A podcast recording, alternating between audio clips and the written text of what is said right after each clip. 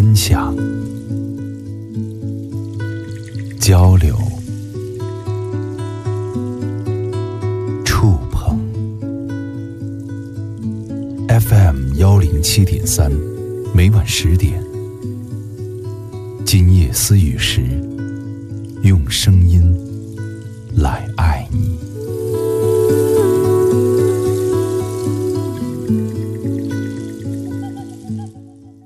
本节目由本台和北京市人口和计划生育宣传教育中心合作播出。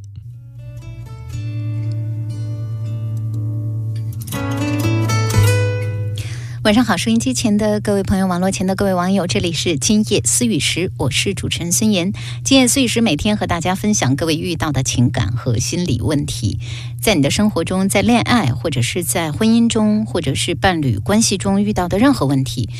有情感的心理的问题，大家都可以和我们来分享交流。发微信到“今夜思雨时”节目的微信号，“今夜思雨时”是一个主要和大家沟通的平台。另外，还可以在新浪的微博中找到我，北京电台主持人孙岩，也可以给我留言。可曾拥有过那已经模糊的世界？是否看见？今天我们节目中的嘉宾是约会顾问摩卡，摩卡好，主持人好，大家好，Hello Hello。嗯，摩卡问你一个问题哈，有一个女生说，她说她特别的想嫁人，那么她这个在前面有那么一两次谈恋爱的过程中，或者说还没有谈起来恋爱的过程中，当她跟男生。比较急切的表达了她想嫁的那个心态的时候，她觉得男生就有点离她远了。就是我想问你的是，男孩子的心态是不是，嗯，有的时候面对那种特别想嫁人的、特别恨嫁的、给自己贴了代价标签的女生，会会是一种什么样的心态？就是女生。嗯，你要你要知道，到一定的年龄以后，他们就很想嫁人，想结婚哈。就是在和男孩子相处的过程中，在什么样的情况下可以泄露自己内心的这个啊急切的感受，或者是怎么样才能够合适和男生谈到自己想嫁人的心情？呃，这个问题我觉得这么来说吧，呃，可能我举个例子，打个比方的话，这位呃听众朋友就很容易理解了。嗯。呃，我相信绝大多数女孩子在呃开始恋爱的时候，如果感觉到对面的这个男生有一种很急切的想跟他发生性关系的这个呃这种想法或者这种诉求之后呢，都会敬而远之。对，应该是这样，对吧？是的，是的。那么我这里呢，就借着这个例子给大家一个女生版。那么男生呢，在开始恋爱的时候，如果感觉到对面的这个女孩子有一个很急切的想要这个结婚嫁人的这种呃需求感的话，其实某种程度上可以等同于我们呃女生们感觉到对面的这个男生啊，他想要。很急切的想跟我们发生性关系的带来的这种心理压力或者这种心理冲击，其实是差不多的。嗯嗯，这个我觉得都可以把它理解为或者把它称为需求感。那么只不过男生的需求感和女生的需求感呢，它的表现形式不一样。呃，刚才主持人说到了，到哪一个阶段可以表达出这种呃想要成家或者稳定下来的这种意愿呢？我觉得，嗯。不管是男生的需求感还是女生的需求感，他都是犯了一个错误，就是想忽略过程。嗯，都是想忽略过程。只不过男生的这个忽略过程的话，他想拿到的是女生的这个身体。嗯，那么女生的这个忽略过程，他想拿到的是一个稳定的这样的一个关系。但是忽略过程的这个性质都是一样的。那我会把恋爱分为六个阶段：从认识到了解，到吸引，到追求，到暧昧。到交往会有这么六个阶段，大多数的恋情的话，它都会按照这六个阶段，然后循序渐进的往前走。呃，我觉得到了交往阶段或者是暧昧阶段后期的时候，其实是可以表露这个意愿的。那从女生的角度来讲的话，嗯，我觉得在两个人已经有这种亲密的，比如说接吻啊，然后频繁的约会啊，然后已经有这个恋人的这个食指了。恋人的这种食指的时候，可以暗示对方，或者呃，可以去跟对方聊这个事情。可能绝大多数男生的话，到了这个阶段的时候，他自己就已经会去做一个这样的表达或者表白了。对，到追求阶段的时候，我觉得男生就已经会去做一个表达或表白。当然了，大量的男生的话，他其实在还没有吸引到这个女生的时候，他就会已经会去先做这种追求的行为，最后导致呢，呃，被表白死。像我们的这个文化里面的话，就经常会会提到这个，哎呀，我又被表白死了，我又被女生发好人卡了。那他就是把这个吸引阶段和追求阶段啊。的这个顺序倒置了，他先去追求，然后妄图通过追求去建立吸引，那我们就会说这个是违反这个恋爱的顺序的。那女生，我觉得应该是在交往阶段，你想啊，如果恋爱都没有开始谈或者还没有谈好，那么你想要去结婚的话，这就相当于小学你没有毕业，但是你想要一个想要能够处理大学阶段的这个学业问题，我觉得这个很明显是不理智的。对。嗯，所以还是要按照步骤来，是吧？呃，还是要任何事情，我觉得还都是应该它有一个它的程序或者它一个它的一个发展脉络。我希望这位女听众，你记住一个需求感的东西。那你讨厌男生上来就表达这种性需求，那其实男生一定程度上他也这种他也比较排斥上来就。表达这种呃关系的确定需求，因为我们两个合不合适，我们都没开始约会呢，你上来就跟我说我要嫁人啊！如果你没有娶我的这个想法的话，那我们就现在不谈。对对对，很多女生都是这样的一个想法。她她应该是想节省时间，我觉得。那当然了，她不想浪费时间。因为你要知道，对于女孩子来说哈。这个时间真的是一个成本是很贵的，对对，真的是一个很关键的问题。他和一个男生在一起，如果像你说的哈啊，那么走这个程序的话，相互之间的吸引、了解，嗯，至少要判断这个人是不是愿意娶我，或者我是不是可以嫁他。那大概至少也得需要半年或者将近小一年的时间。在这样一个时间过程中，你想，一个二十七岁的女孩子，她就会着急了。我那我要跟你再确定不了的话，我就二十八岁了。那我再去谈一个的话，我找到下一个又不知道到什么时候。就女孩子会有这种焦虑。嗯，对我能够理解，但这里还是给大家灌一碗鸡汤吧。反正欲速，任何事情都是欲速则不达。我也有很多的那个男性的网友或者客户，他们会说：“哎呀，我怎么样快速的能够跟这个女生发生性关系啊？”我说：“这个事情欲速则不达的，你不把过程给人家，人家不会把结果给你。然后女生的话其实也是一样，我能够理解大家珍惜自己这个青春的时间成本的这个。”这个这种诉求，但是呃很多事情的话，如果你不花时间啊不花精力去做，然后期待一个好的结果，这个往往是本末倒置的。我想起我健身的这这个一个例子，我们男生都很想去锻炼上身，因为胸肌啊、腹肌啊，然后胳膊啊，这个拍照的话线条很美。下下身的话一般都不脱裤子，对吧？然后呢 就看不见，所以呢大家都不锻炼下身。但是后来的话，我发现你想把上身练好的话，你必须去练下肢。嗯，呃，如果下肢不练的，对，如果下肢不练，因为你蹲腿练下肢是分泌这个睾丸酮，那个睾丸酮的刺激的话，它才会有助于上肢的这个锻炼和这个胸肌的这个肌肉的增大和发达。所以很多事情，我觉得它原理都是相通的。可能我觉得重点在这里，但实际上可能在这边下下力会要。更有助于结果产生。对，所以我们想说的是，其实我们都能够理解女孩子的那份心情，特别是这个已经是适婚期的女生哈，因为她们还有生育计划催促她们，所以她们会更紧张。而且很多女孩子可能会觉得，哎呀，过了三十岁以后，啊，我的机会会不会就会少更多？所以她们也会特别的担心这样一个问题。其实这就孙岩老师他的这个想法的话，本身就是一个情感上的成熟度不高的一个一个表。表明，嗯，就他有这种想法，我觉得，呃，如果这你在情感上面成熟了的话，那么这个婚姻的结果就会自然而然产生。如果情感上面不成熟的话，你可能你想着是我每天要节约时间，节约时间，但是呢，呃，你可能是一种战术上的勤奋，但是在战略上的是一种懒惰，那最后的结果往往不好。我身边有一个这样的女孩子，她可能从二十六岁，她就喊我来不及了，来不及了，我我一定要找一个就是有结婚意愿的。然后我们认识的话，应该快四年了吧。他现在的话三十了，三十多一点了，他还是在抱着这个惯性的思维在往前走，而且他也没有在这四年当中给自己找到一个如意的郎君。嗯，所以就像你说的，欲速则不达。对，慢慢来，深吸一口气，相信自己。你总是要找到那个合适的人嫁才是对的。这也是我们一直在节目里和大家沟通的，因为很多人只是想我要把嫁人这个任务完成了，对我要把结婚这个任务完成了。其实这个很可怕，如果你的情感成熟度不高的话，即便你结婚了、成婚了的话，你你你会发现婚姻之后它不是一个一个万金油或者一个安全锁。你结婚之后可能会有更多的问题，他还是会回来找回你的这个欠缺的。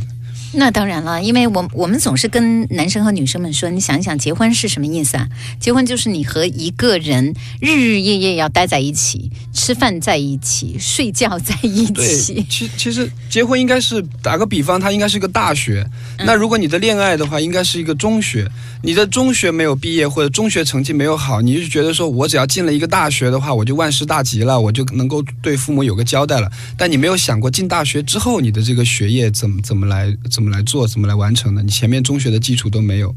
嗯，所以慢慢来，别着急，是这个意思哈。好，今夜思雨时，我们的节目继续在播出中。大家今天听到的是。嗯，约会顾问摩卡和大家来说一说约会中、恋爱中大家关心的那些问题。如果在你的约会和恋爱中，你给我们嗯有任何的困惑，都可以留给我们问题。发问题的方式就是通过我们节目的微信号“今夜思雨时”的全拼，关注我们的微信，通过微信和我们来互动。新浪的微博也可以留言“今夜思雨时”，主持人孙岩。新浪的微博大家也可以呃任何时间都可以留言提问。也可以和我们来探讨你收听节目的一些感受。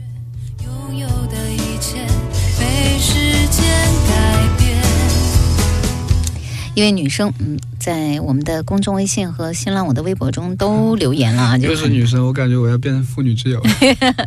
你知道吧？我们就是通过在你这儿了解一下男孩子都在想什么。有一位女生说：“哎，我发现我的男朋友不再像以前那样关心我了。我们是异地，我们上次见面的时候，男朋友总是在吃饭的时候看手机，打车的时候他也是总坐在副驾驶，不再和我坐在一起了。”我就觉得他不快乐，总是忧忧心忡忡的样子，也不会主动的关心我。我知道他的生意很忙，到现在他已经快有一个月没跟我联系了。我发消息跟他说我想和他聊天，他说他很忙，让我等等。我又等了一周，发消息给他，他居然就不再回复我了。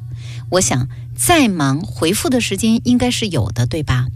在这之前，他也经常这样冷落我。我有跟他提过这个问题，但只要忙起来，他就消失了。我和他提分手，他也没有回复我。我非常的绝望，不知道该不该继续。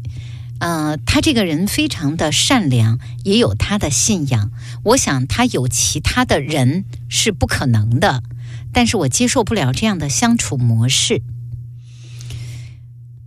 完了。我觉得他有其他的人是很有 可能的，呃，并不是说像你想象的那样不可能。当然了，我们作为一个存在于电波中的这样的一个声音的话，也只能够仅凭自己的经验来判断，也不也不代表说你的这个男朋友他就一定是有人了。我只是根据我的经验给出呃我的判断，嗯，但不管他有没有人。呃，我自己现在也在创业，我也可以理解你男朋友现在的这种状况，因为很多时候的话，像我的女朋友，她就呃，她就比较乖，她也能够理解我，但是呃，一周。或者说一天两天你发消息他都不回复的这种情况的话，我觉得，嗯，真的应该好好思考一下。像我跟我女朋友，可能我一天早上醒了之后，我九点钟就去公司了，有的时候晚上十一点钟才回来，她自己也不闹。白天发了消息给她之后呢，我可能会几个小时之后，甚至晚上下班回家的时候我才回，甚至都不回，直直接回家之后去跟她沟通，但是不会出现这种，嗯。若干个月，或者说若干条信息几天都不回复这样的情况，但如果他是在创业工作的话，男生一旦忙起来忘了回复女朋友的这种情况，我觉得是正常的，会时有发生。嗯，但是您现在描述的这个状况的话，我觉得他可能不单单是在工作上面的这个精力分散走了，他在情感上面的话也有可能这个精力分散走了，而且从。肢体语言上面来讲，你刚刚提到了一个细节，就是你们他在来看你的时候，因为你们是异地嘛，然后你们坐车的时候呢，你是坐在后排啊，他是坐在副驾，这是一种肢体上的自然的疏远。这种疏远的话，我相信，呃，不是来自于工作上面的，因为他来看你，然后你们两个在一起的时候，他肯定是已经在工作上面分出了这个时间来。那么在这个工作的时间之外，他可能会去想一些工作上的事情，但如果他的情感重心还在你这里的话，他在肢体上是不会跟你保持一个距离的。从这一点上面来看的话，我觉得，呃，也许你的估计对你男朋友的估计有一些盲目乐观，这个其实。这个人他有没有呃移情别恋，跟他是否善良有没有信仰的话，可能不是完全有关系。一个很善良的人，他也会有自己的欲望，也会有自己的这个情感的寄托。再加上你们是异地，他的工作又那么忙，那么他可能很多时候他需要排解的时候，情感慰藉的时候，呃，身边出现了一一个这样子的呃这个女人，一个温柔的，然后距离很近的，可能就是一杯咖啡或者一两句暖心的话。那么时间一长的话，他都有可能会慢慢的、慢慢的这个心思会偏过去。我觉得现在的状态的话，对你非常不好，然后你也感觉很不好。我觉得你应该重新考虑一下自己的这个方向，还有跟你男朋友的这个感情何去何从。嗯，既然女生都已经发了这个消息说，哎，我和我和你分手，但是。男生是无动于衷，也不回的，那这个就已经很明显了。但是你知道吗？就是我们女生们通常是这样的，觉得你得给我一个交代吧。她可能正是因为她她她的男朋友很善良吧，她会她不善于去用一种很善良的这个结束，或者不知道怎么去营造一种两个人都可以就是很平和的、很善良的，双方都能够接受的分手方式。他不知道怎么去营造这个东西，所以他就拖着或者他就回避。这这话我要跟你掰扯掰扯了哈，你用了好几个“善良”这个词儿。是是，这个女听众她一直在强她 她一直在强，对她也一直在强调她的男友好善良，但是我会认为这是最冷酷的一种方式，就是对于女生而言，你要知道，你看，就像是我们平时如果有争吵有争执，男生摔门而去走了，嗯不理你了，你自己在那儿闹吧，那女生那个心里好抓狂一样哈。女孩子还是希望什么事情都应该，因为以我们的思维是，我如果要和你分手的话，至少我也应该给你给一个交代，对吧？对不起有始，有终是吧？嗯，对，对不起，那个我们俩不合适了，对不起，你人太好了，我配不上你了，啊，的这个对不起，我们俩就到这样吧，啊，我可能已经喜欢上别人了，都可以，就是女女生会认为分手的时候你应该给对方给一个交代，至少你也得尊重我们曾经在一起的时间，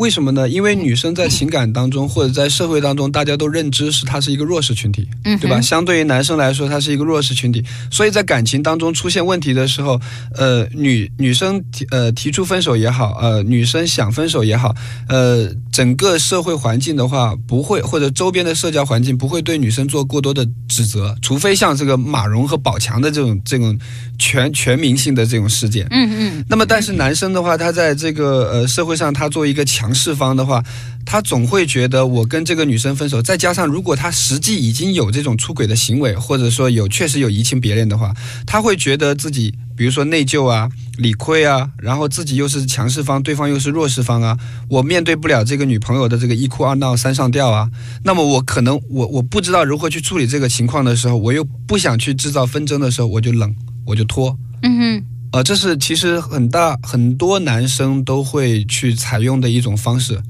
嗯，对，但是这样的方式真的是蛮残忍的。所以这个是真相，就是我们觉得这种方式是最好的。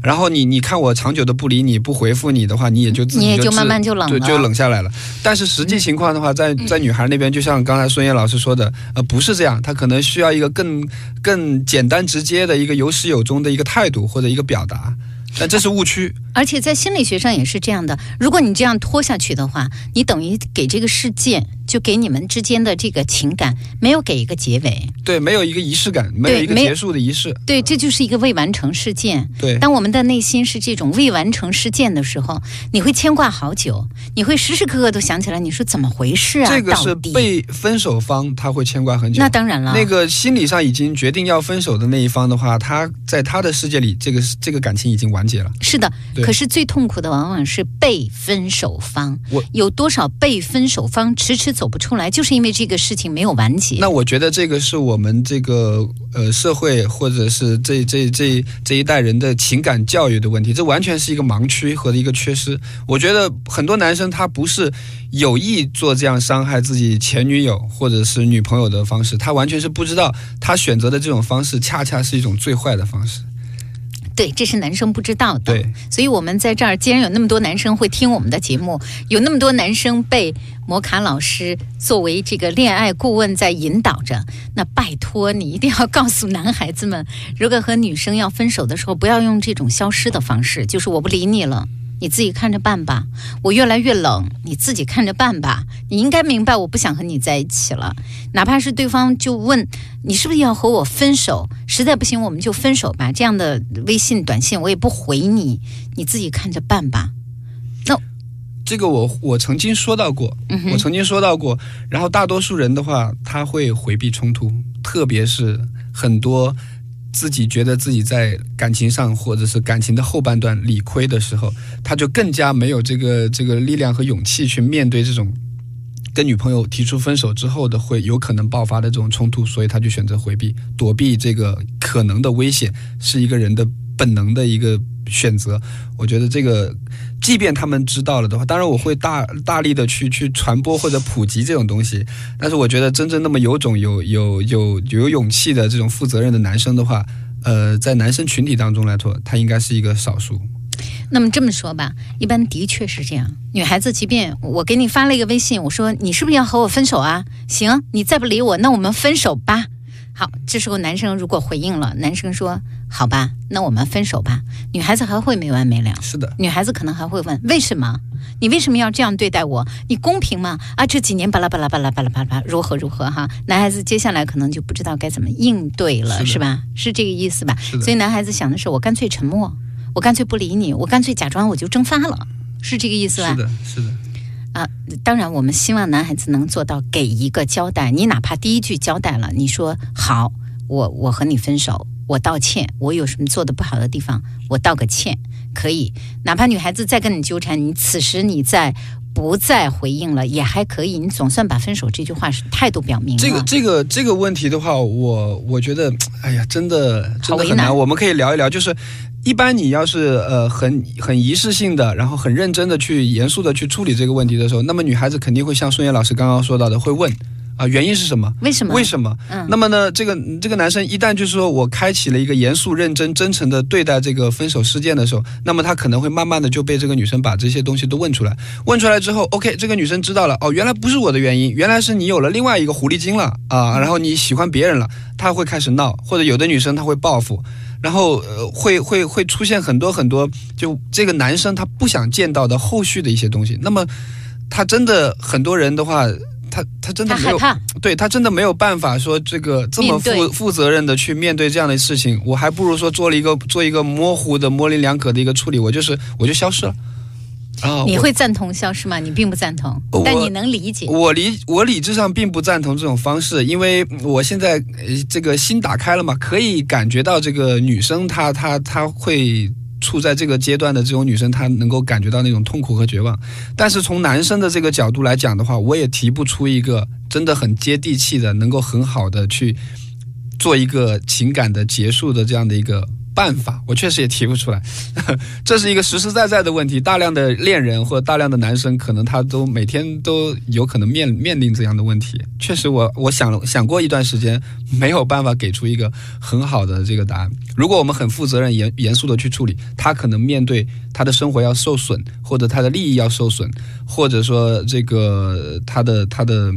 这个前女友会不断的纠缠，会让他的生活陷入一个困境。他如果不面对的话，他就这么拖着冷下去了的话，那么对这个前女友可能又会造成伤害，缺乏这样的一个女生需要的负责任的一个结束。那那这这里边中间的这个矛盾，真真的不知道用一个什么样很好的方式能够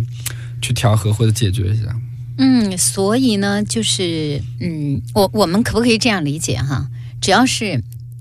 男生在恋爱关系当中，你感觉到他开始冷落你、躲避你，你本来应该有的正常的约会频率，它会降低。你这个嗯，和他在一起的时候，他的肢体上也在躲避你。呃，你给他发十次微信，他突然变得大概只能回一次两次。如果他有这个态度的话，其实作为女孩子，你心理上就要有一个准备，就是他有可能就是一个分手的信号。特别是异地，就是两个人的，不管是微信间接沟通、电话间接沟通，还是见面实际沟通，他都没有办法保证一个一个量的时候。嗯，那么两个人的感情变冷淡了。嗯，然后你心里面有一个想法出来了，好像我们这个关系出现问题了。那么那个想法往往就是准确的。嗯，好。所以呢，那在这我们就提醒女生们吧。假如说男生真的出现这样一个情况，你苦苦的去等他那个答案，等他那一句话，等他说我们分手吧，你可能等不到。那你自己不妨内心做好这样的心理准备，就是我们可能要分手了，我该怎么办？是吧？嗯，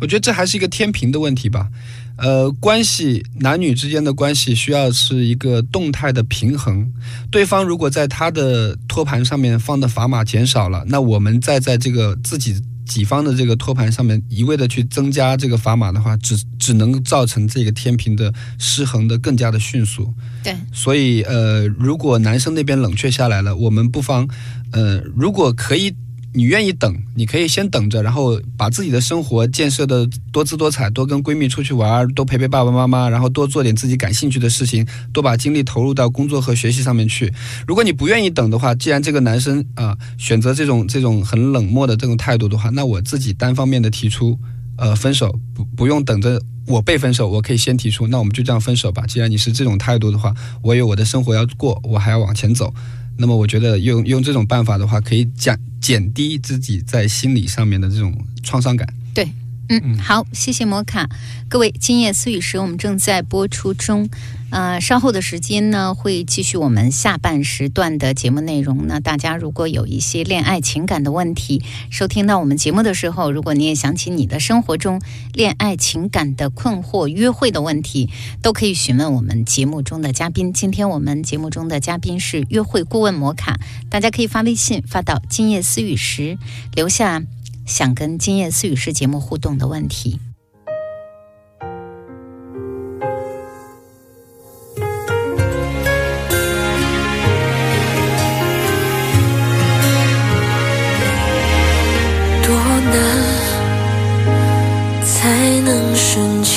自然，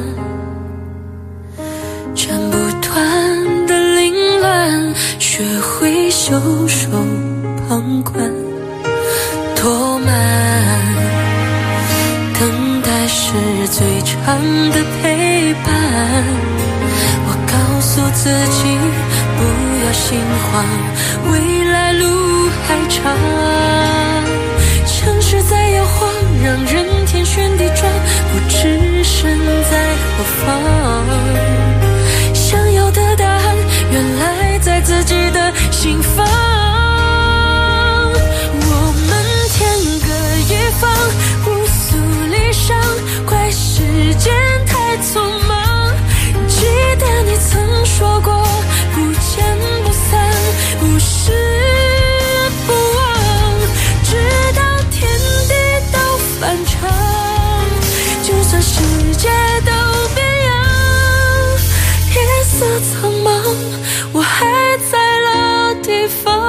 本节目由本台和北京市人口和计划生育宣传教育中心合作播出。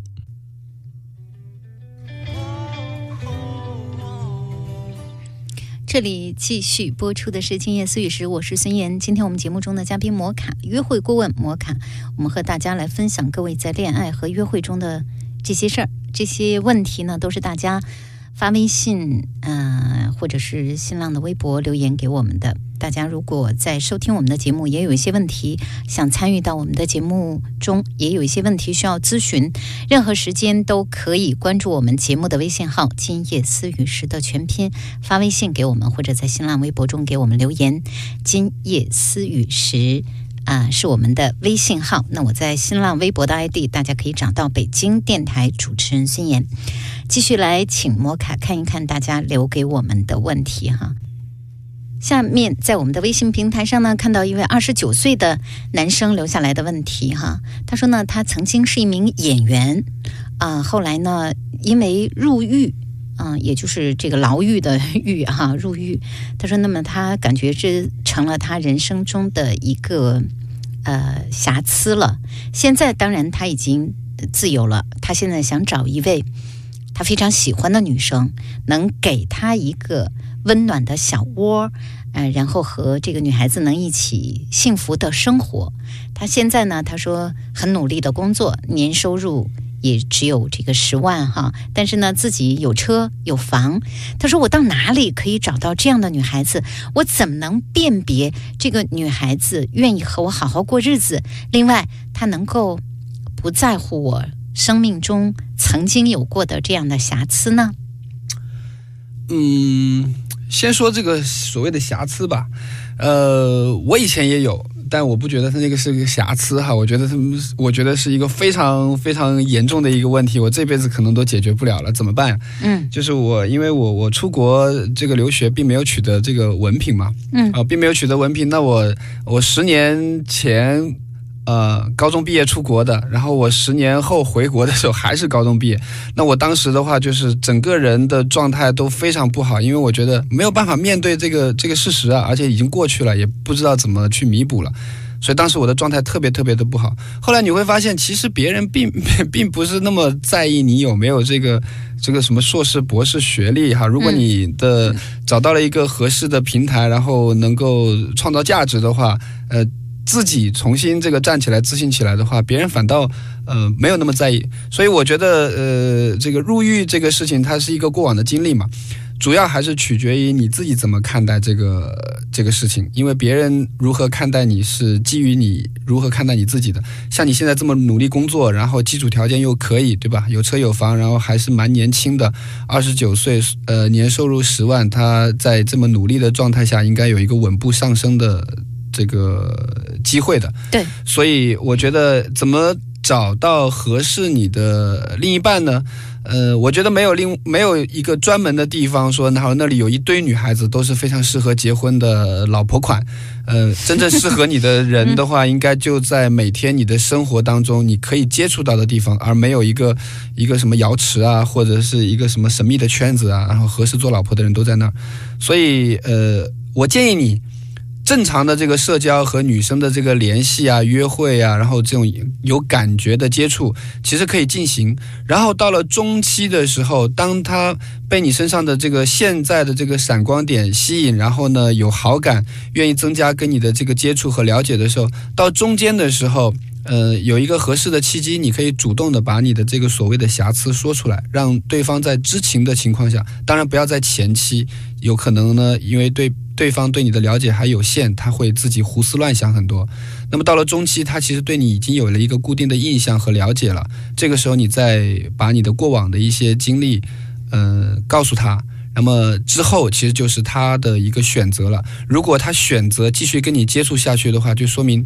他不在乎你曾经的经历，他更看重的是你现在的呈现。那么这个时候你也就应该知道，哦，这个人是愿意跟我继续走下去的，而且我面对他的时候，不用每天隐瞒着我曾经这个所谓的这个瑕疵，这么嗯这么辛苦。而是可以就是很开放的，然后两个人可以很亲密无间的一起去营造未来。我觉得这个可能对你来说会比较好吧。对，所以其实最重要的是你要发挥你现在个人的对魅力和能力，对，而且很多女孩子其实看重的都是这一点。现在现在对对，真的是你的现在。当你和一个女孩子再去接触的时候，你能让她看到你现在身上具备什么样的品质。对我非常同意摩卡说的。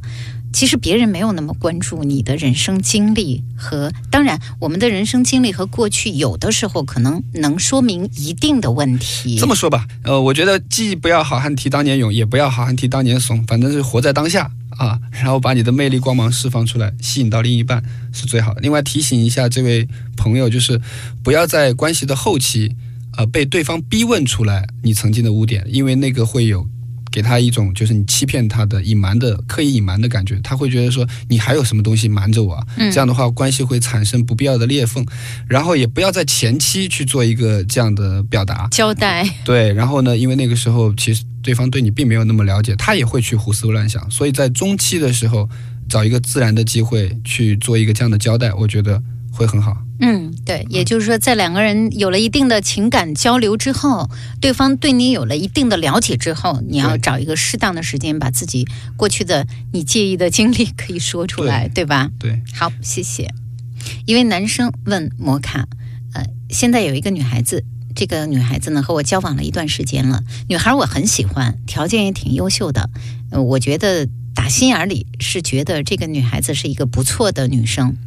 但是每次见他的时候都有一种感觉，就是他不在状态，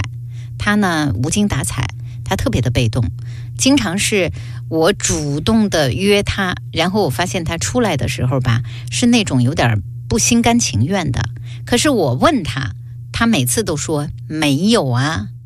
于是呢，我就很耐心的跟她聊了聊，才发现其实可能过去她有一段恋爱结束没有太长时间，我就在想，那就是那段恋爱还在影响她喽。我不知道我该做什么，我怎么样能让她呃回到和我在一起的状态当中？我能让她兴奋起来、高兴起来。我很优秀啊，我自己觉得我跟她非常的般配。我是通过他们家人介绍给她的，他们家人也向我表示觉得我和他非常的登对，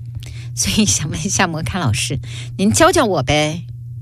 这种情况我曾经碰到过。呃，主要的还是陪伴，而且你一定要呃避免一种状态，就是这个情感垃圾桶。但是我觉得你根据你的描述的话，这个女孩并没有把你当做一个情感的垃圾桶，她可能是比较内向的一个人，她回血的方式或者说呃补充能量的方式是独处，然后自己一个人默默的舔伤口。呃，整体来说的话，我觉得这个女孩对你的印象和好感度还是有的，因为你约她，她都出来。呃，只不过是你有一点介意，就是她不够那么的主动啊、全部都是你非常主动，她他很被动，然后半拖半就。但不管怎么样，我觉得你的情况已经比很多的男生的情况要好，因为你知道吗？我接触很多的男性的这个会员和我的这个学生，他们约不出女孩来，怎么约怎么约都约不出来，约到最后这个女生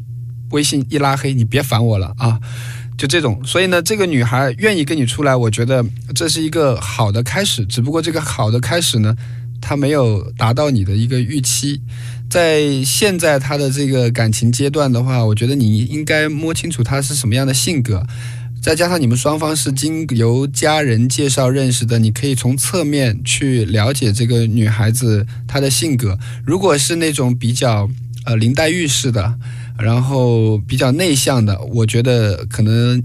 她需要文火慢炖。那么你可以给他更多的时间，不要给他那种压迫。既然你喜欢他嘛，然后就带着他慢慢的走出来。可能很多时候更多的是一个安慰和陪伴，他需要有一个伤口愈合的时间。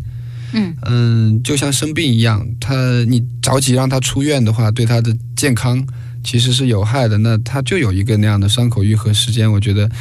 嗯、你可以给对方或者给你们的感情再给一些时间，然后不要有给他那么强的压迫感。另外，你出来玩的时候啊，或者约他出来的时候，我想借这个问题呢，给你一点点的这个小的干货普及，就是我们约会的场地呢，其实它分为有三种。嗯它分为三种，一种呢它是静态的约会场，比如说像餐厅、咖啡厅，两个人适合聊天交流、互相了解；还有一种是动态的约会场，两个人一起玩儿，做一些事情，比如说游乐场啊、溜冰场啊，然后密室逃脱啊，一块儿去画画，一块儿去跳舞啊这种；还有一种呢是比较暧昧的约会场，比如说电影院。然后黑黑的路灯下，酒吧啊，或者是你家我家如家，对吧？像这种地方呢，它就会比较容易催生暧昧的这种感觉。我觉得，如果你经常约他，如果是都是去咖啡厅聊天或者去餐厅吃饭的话，他的情绪一直平平，调动不起来。嗯，你要换了，换一个动态的能量场。啊、嗯可能带他一起去玩儿，一起去做一点事情，什么爬个山呐、或者是攀个岩呐、或者是蹦个极啊，或者是去溜个冰啊，呃，我觉得有可能，这个状况会发生改变啊。嗯，对，这个好建议，嗯就是至少那个不会让他再觉得，反正每次出去都是你都说我听，对，大眼瞪小眼嘛，对，那肯定就本来就是这这个能量就会比较低，换一个能量高一点的约会场合和活动吧，试一下。嗯，对，但是建议是稍稍对这个女孩子有一点了解。如比如说，有些女生如果她不是一个运动型的女生，你就不要约她去运动，因为她会觉得不舒服。你要去找那个她舒服的，呃，你刚才把这个叫什么？一个能量活动约会场所。对，因为场合是有不同能量的。对嗯对对，场合有不同能量。嗯，好，呃，有一位 有一位这个女生问这个问题是一定要问摩卡的。她说：“我想问一下，男生是不是都很暧昧啊？”有一个男生，他有女朋友，我知道已经有两年的时间了，他能跟我暧昧就暧昧，经常比如说在微信里边，如果有的时候我发了一个什么东西，他呃评论了或者点赞了，我只要稍微有兴趣回了一下，然后呢，他就开始和我暧昧，就是说一些暧昧的话。有的时候呢，我呃微信圈里如果暴露了我在哪里啊，我在做什么，我在吃什么，或者我在哪里旅行啊，或者我和闺蜜在一起啊，他就会对我说什么时候约上他，什么时候他带我去，如何如何。我是知道他有女朋友的，但是说实话，我对他不讨厌。有的时候甚至觉得这样的暧昧有一点点受用，但是再呃想一想，嗯、如果说我的男朋友也这样的话，是挺可怕的一件事儿。所以我想问一下，男生的暧昧究竟说明的是什么？嗯、这个天下乌鸦一般黑嘛。男生嘛，多多少少都会有。呃，我不知道女生很就是，比如说你爱美，然后很多男生看你的时候，你会不会有一种这个心理上的呃虚荣感？虽然你可能不会跟这些呃向你投来这个这个呃爱慕的这个眼光的男生都去呃建立关系或者说约会什么的，但是你心里面应该是会小小的暗爽。那其实男生也是一样，他会他会觉得自己的这个暧昧的对象越多，甚至说征服的这个异性越多，他会越有这种雄性和这男性的这种成就感。这个其实是来自于进化心理学上面的，已经被论证过了的。那呃，原文这个书上的这个理论是，男生他的这个生物学天职是播种。呃，他要尽量的让自己的这个后代更多，所以呢，要找更多的这个异性啊、然后去呃建立关系。那女性的话，因为她的这个生育成本和妊娠成本比较高，所以她不能够走数量，所以它只能走质量。所以女性的这个生物学天职是选种。那么在播种和选种这两个力的这个博弈之间的话，就会产生出很多这个爱情啊或者暧昧啊像这样的东西。所以我觉得这是一个呃，这是一个。不太容易让女生接受的一个真相啊，但是我觉得你可以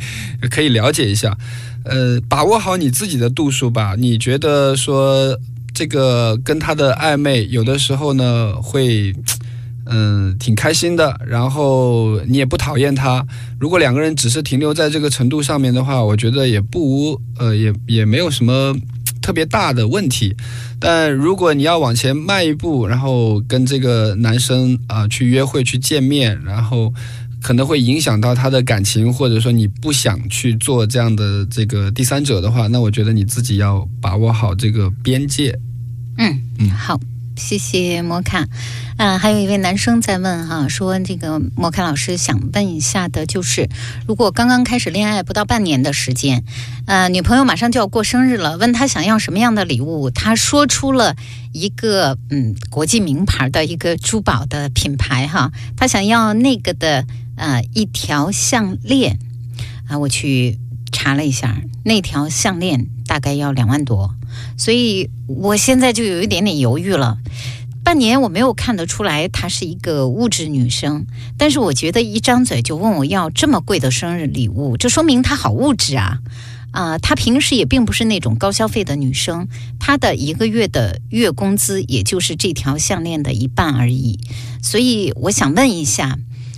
呃，我是不是以此能够判断她是一个比较物质的女孩子呢？女生到底是怎么想的？张嘴可以问男友要这么贵的礼物呢？是考验吗？呃，我觉得我想到的两种可能性，其实你都已经。已经已经想到了，有一种可能，比如说这个女生她跟闺蜜聊天啊，干嘛的？她平时的生活的呃，这个给你的感觉是一个比较质朴的女孩子，然后呢，她突然提一个这样跟她平时的呈现完全不一致的一个要求，那有可能她真的就是在考验你。嗯，就是她可能真的是在考验，而且有可能是她身边的这个闺蜜去给她出了一些馊主意。对，你要你看你这么喜欢她，你就要准备把自己交给她了，你是不是要要要试验一下他，他对对你的真心到底有多少啊？我们不妨出一个这样的题，看看对吧？他的他的爱，他对你的这个爱的话，到底呃能够到达一个什么样的程度？我觉得这是有可能的。有道理，因为女生闺蜜之间经常会出这种馊主意，对。当然了，还有一种可能性的话，就是说，像你担心的，她是一个比较物质型的女生。但我觉得，根据你的描述，呃，这种可能性比较低，因为她平时给你的感觉呈现呢，呃，所有的这个物质方面的这个追求，好像，呃，都不是在这个一出手就是两万啊，甚至更高的这个这个生活的这个价值层面上，所以很有可能，我觉得可能是前者。嗯，嗯。那么现在这个男生，即便是知道了，比如说是考验也好，还是怎么样也好，该怎么办啊？买不买？一般来说，买不买啊？嗯，这个这个见仁见智吧。如果说，嗯，我有这个经济能力的话，可能这条项链要花掉我一个月的工资。嗯，然后我又挺喜欢这个女生的，只是有这么一个疑虑。然后其实我们平时其他时候的这个相处啊，各方面都挺好的。我觉得我会去买，然后我脑子里面会闪现一句话出来，因为在我我在很多时候我不知道该怎么做的时候，呃，我很犹豫的时候，这句话全它都会闪现出来，作为一个推动的动力，就是冒险创造价值。嗯，呃，很多时候的话，呃，不愿意冒险，然后那个大的收益和价值也就看不见。所以有些时候的话，我在权衡顾及很多事情的时候，我都会想到这句话，然后推推着我的这个生命或者我的行动往前走。那么，如果你的冒险失败了，或者说，呃，你的投资失败了，你会获取这个经验教训。我觉得对你之后的感情，或者说之后的。呃，经验也是一种帮助。反正这个正面的，我觉得这个想法比较正面的。好，谢谢。还有一位男生问了一个特别具体的问题哈，啊，他也是他说想问一下节目中的约会顾问，那就是摩卡老师喽。他说我要这个约女孩子，这个女孩子呢约过第一次很好。第一次呢，是在一个比较大的酒店当中见的面，咖啡厅见的面，喝了咖啡，聊了天，彼此的感受都不错。这几天呢，微信聊的也很好。那么第二次呢，我就跟他说好了，要请他吃饭了。啊，我找这个餐厅的话，我大概应该找一个什么样的餐厅？另外，女生会介意你带她去的？餐厅当中，你用啊类似像这个优惠券啊，或者什么什么点评啊这样的方式来付账吗？我应该在这些细节方面注意什么呢？还有就是包括像点菜这类事情，怎么样能赢得女孩子的芳心呢？如此具体的问题哦，这种具体的问题我是最喜欢的。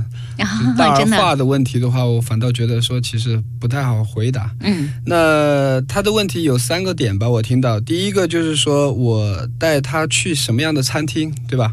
我觉得这个餐厅应该是在你的日常生活当中，呃，经常会光顾或者出现的地方。你完全没有必要说。呃，为了这个约会，然后打肿脸充胖子，去一些特别高端的米其林三星餐厅，对吧？然后开特别昂贵的这个拉菲。如果你是第一次，或者说在这些餐厅就餐的呃次数很少，没有什么经验的话，那么女孩子去的时候，她会感觉出你的那种局促和不自在，反倒不如你去那些你日常生活当中经常去的那个档次的餐厅会来的自自在。关键是你的状态、你的态度要自在、要自然，不要非常的紧张局促，这种会带给他很不舒适的感觉。嗯其次，第二的话就是，如果整个就餐的过程，呃，非常的轻松愉快，像你们第一次在这个酒店见面一样，女生的情绪很不错，然后她跟你的约会、聊天啊，各方面你感觉都很棒的话，我觉得你用这个优惠券啊，或者用什么 什么这个大众点评付账完全没有问题哈，因为整个的约会氛围很好，最后付账的这个东西不会影响。但是如果你们整个过程比较无聊，女生的情绪气氛比较低落，或者说这个就餐的环境她有一些嫌弃或者各方面的话，呃，那你再用这个优惠券啊，或者再用一些这个这个大众点评的这些相对来说比较廉价便宜的方式去付账的话，那么可能这个会成为压死你这个约会 这个印象的最后一根稻草。哦，真的啊，对对对对，就等于女生在回想起来的时候，我跟这个男生的约会一无是处嘛，他又抠门儿，然后又他不会把你理解为精打细算，嗯会过日子，他会把你理解为抠门。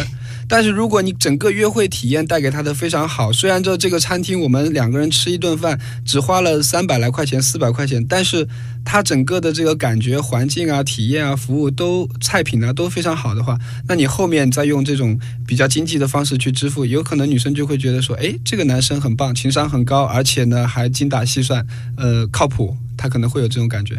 嗯还有最后一个问题就是点菜的问题，我觉得，呃，点菜的话呢，有一个这样的程序给你，呃，你可以借鉴一下，就是既不要让女生点菜，也不要呢男生点菜。有的男生比较霸道的，上来就自己点，点了一堆自己喜欢吃的，完了就象征性的问一下女生，女生一般说随便，OK，然后他就点完了。还有一种呢，就把这个菜单完全给到这个女生啊，你点吧，什么都可以啊，想吃什么就点什么，啊，想意思好像想表达这个大方，对，那其实我觉得最好的方式就是先仔细的呃询问女生你喜欢吃什么，不喜欢吃什么，有什么忌口。然后呢，因为你带她去的这家餐厅呢，你经常去，你比较熟悉，然后你可以跟她根据她的口味给她介绍一些，比如说她在减肥，或者她不喜欢吃肉，或者她喜欢吃海鲜，那么你可以给她推荐一些东西，有这种带领感。然后问到了她的很多这个喜好，然后呢忌口之后，你可以大方的去点，点出来的东西呢要合乎他的这个口味。另外提醒一下这位啊、呃听众朋友，女生说随便的时候，不是真的随便。她说随便的意思就是我懒得想，但是你必须要想出来我要的。你说的太对了。如果你点的不是女生喜欢吃的，不是女生想要的，女生就会不开心的，对吧？对，所以还是要稍稍做一下了解，至少得知道口味你，你你这个吃不吃辣呀？喜不喜欢甜品啊？你是喜欢吃西餐类的，还是喜欢吃中餐类的？就至少你得有这样的一个了解，对不对？但反正第一次两个人去吃饭，呃，一个比如说两个小时的约会吧，吃饭的时候有一些基本的这个禁区啊、火锅要回避。因为女生出来跟你吃饭，她可能会打扮的香香的，穿的漂漂亮亮的，甚至还会专门洗头做头。那么你去吃一个火锅的话，她一身会有火锅味儿，她会比较反感。另外呢，点一些非常难以去呃去就食的东西，比如说什么羊排，然后猪脚。然后那些就需要去啃的那些东西，然后吃起来很费劲的那些东西的话，就呃吃相很难看的对对对然后尽量回避一下。对嗯，其实就差不多了。我觉得如果你实在不知道去哪儿的话，只要这个女生她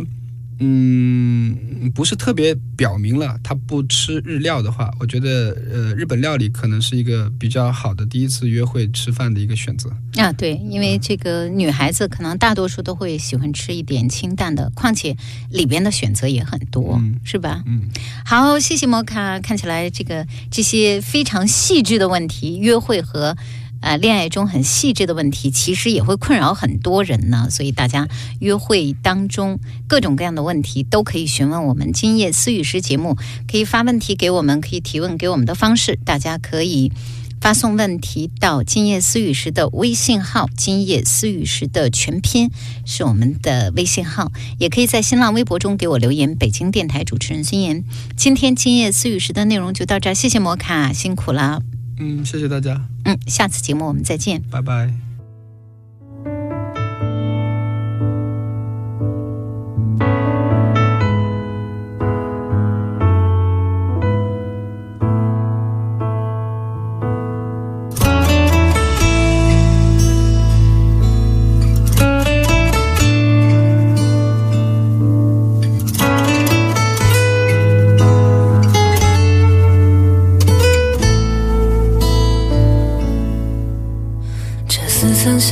的感觉是否发生过？这似曾相识的一切是否遇见过？这不曾忘记的一幕，可曾回来过？这不曾忘记的感觉，失去的一切，可曾拥有过？已经模糊的世界，是否看清过？那不顾一切的昨天，是否存在过？那无处可寻的起点，是否找到过？那曾经心跳的感觉，拥有的一切被时间改变，爱变成了债。